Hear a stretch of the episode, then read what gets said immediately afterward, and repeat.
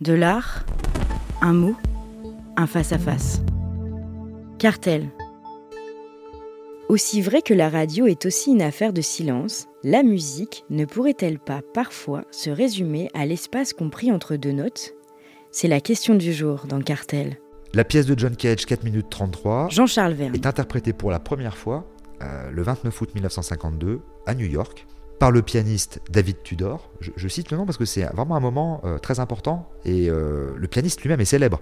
Donc euh, c'est interprété pour la première fois en août 52 euh, par David Tudor durant une soirée où sont également jouées des pièces de Pierre Boulez, de Morton Feldman, donc d'autres compositeurs contem- contemporains considérés comme particulièrement difficiles pour un auditoire néophyte. La pièce de Cage se, compose se décompose en trois mouvements de 33 secondes, 2 minutes 40 et 1 minute 20 qui sont inscrits sur une partition. hein, donc il y a vraiment une partition, une partition vide, euh, sur laquelle les mouvements, qui sont intitulés 1, 2 et 3, sont accompagnés d'une annotation taquette, T-A-C-E-T, E qui signifie en latin il se tait. Donc le chef d'orchestre, s'il y a un orchestre ou le pianiste, s'il est seul à jouer en solo, a devant lui cette partition vide avec 1, 2, 3. Il a un chronomètre qui lui donne précisément le, tempo, le timing des 33 secondes du premier mouvement, des 2 minutes 40 et des 1 minute 20 des deux mouvements suivants, avec cette inscription sur la partition, taquette, il se tait. Euh, ce qui signifie en fait au musicien qu'il doit demeurer inactif. hein. Donc voilà comment ça se passe. David Tudor arrive sur scène, il s'assoit au piano, il abaisse le couvercle qui protège les touches au commencement de la pièce, et il le relève et il le referme pour marquer le début et la fin de chacun des trois mouvements, donc en utilisant un chronomètre. À l'issue de cette première représentation, John Cage euh, va déclarer, et ça c'est très important, on entendait le vent souffler dehors pendant le premier mouvement. Pendant le deuxième, des gouttes de pluie commencèrent à crépiter sur le toit, et pendant le troisième mouvement, les gens eux-mêmes firent toutes sortes de sons très intéressants en parlant ou en sortant. Et c'est ça l'idée maîtresse de 433. Le silence n'existe pas. Il suffit juste de tendre l'oreille pour s'en convaincre. Euh, la pièce, euh, depuis, elle a été jouée donc de très nombreuses fois partout dans le monde, alors aussi bien par des musiciens solistes que par des orchestres au complet. Euh, alors sur cette deuxième configuration, c'est-à-dire orchestre symphonique, c'est stupéfiant. On, trouve assez facilement sur Internet une vidéo où on voit 4 minutes 33 jouée à Londres par un, orchestre, un orchestre philharmonique, grand orchestre, hein, avec un chef d'orchestre dont j'ai oublié le nom, hyper célèbre, hein, qui arrive sur scène, qui règle son chronomètre, qui lève sa ba- baguette à la verticale pour signifier aux musiciens que attention, ça va commencer. Il donne le mouvement, le chronomètre se met en route.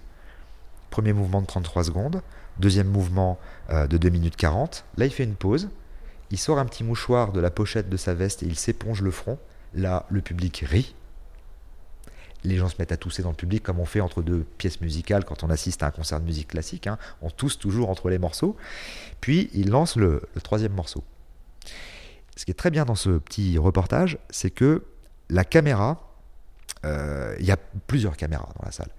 Il y a des caméras qui filment le chef d'orchestre, il y a plusieurs caméras qui filment les musiciens. Et moi, je me souviens par exemple d'un- plan où on voit un violoncelliste qui a sa baguette, son archet, pardon, euh, à 1 cm des cordes. Évidemment, il ne touche pas les cordes. Et où on sent subitement euh, la potentialité, cette fameuse puissance de ne pas euh, qu'on a évoquée, c'est-à-dire je pourrais, il suffirait que blang, je passe un coup d'archet sur une corde, la pièce serait fichue. Euh, et, donc, du coup, à, à- contrario, on sent, mais comme un barrage avec une retenue d'eau, c'est-à-dire une énergie extrêmement puissante, celle d'un orchestre symphonique complet, qui retient quelque chose. Euh, toute la potentialité de la musique est retenue dans ces instants-là, c'est-à-dire qu'il ne se passe rien. Et il y a des caméras qui filment dans le public, et on voit euh, des visages de gens qui sont littéralement tendus vers l'avant. C'est-à-dire qu'ils sont en tension physique. Et on, on retrouve vraiment l'image de ce barrage, de cette retenue d'eau et de cette énergie potentielle phénoménale. Et à la fin, quand le, troisième mouvement est terminé, 1 minute 20, le chef d'orchestre abaisse sa baguette. Et là, il y a des applaudissements à tout rompre. Mais euh, c'est colossal. C'est un truc dingue. Euh, et les musiciens eux-mêmes, on sent que euh, il s'est passé un truc, quoi. Et pendant toute la durée de cette chose-là, on entend plein de bruit. On l'entend des toussotements, on entend des froissements de vêtements, des gens qui se repositionnent sur leur siège, des sièges qui grincent, etc., euh, etc. Donc ce que nous donne à entendre John Cage, c'est à la fois cette impossibilité du silence, c'est cette potentialité d'énergie folle contenue par les instruments de musique qui ne jouent pas et qui pourraient jouer. Et puis cet instant quand même assez étrange quand même, euh, où on se retrouve à un moment donné, pendant 4 minutes 33, c'est un peu plus long puisqu'il y a les temps de pause entre les mouvements, à ne devoir rien faire. Rien écouter, pas parler, pas bouger. Et moi j'ai passé plusieurs fois euh, cet extrait vidéo que je viens d'évoquer à des étudiants lors de, de conférences ou de cours, etc à chaque fois, les étudiants me disent Mais ça nous a paru être un temps infiniment long. C'est pas possible, ça n'a pas duré 4 minutes 33. On a l'impression que ça fait 15 minutes qu'on attend. Voilà. C'est-à-dire qu'à un moment donné, le temps s'étire, prend une élasticité incroyable. Voilà. Et voilà, donc cette pièce, évidemment, euh, c'est une véritable déflagration, c'est un jalon, c'est un marqueur. Euh, Cartel. C'est une prise de position à la fois paradoxalement, euh, totalement euh, extrêmement orientaliste. Par Jean-Charles Vergne. Et totalement contemporaine.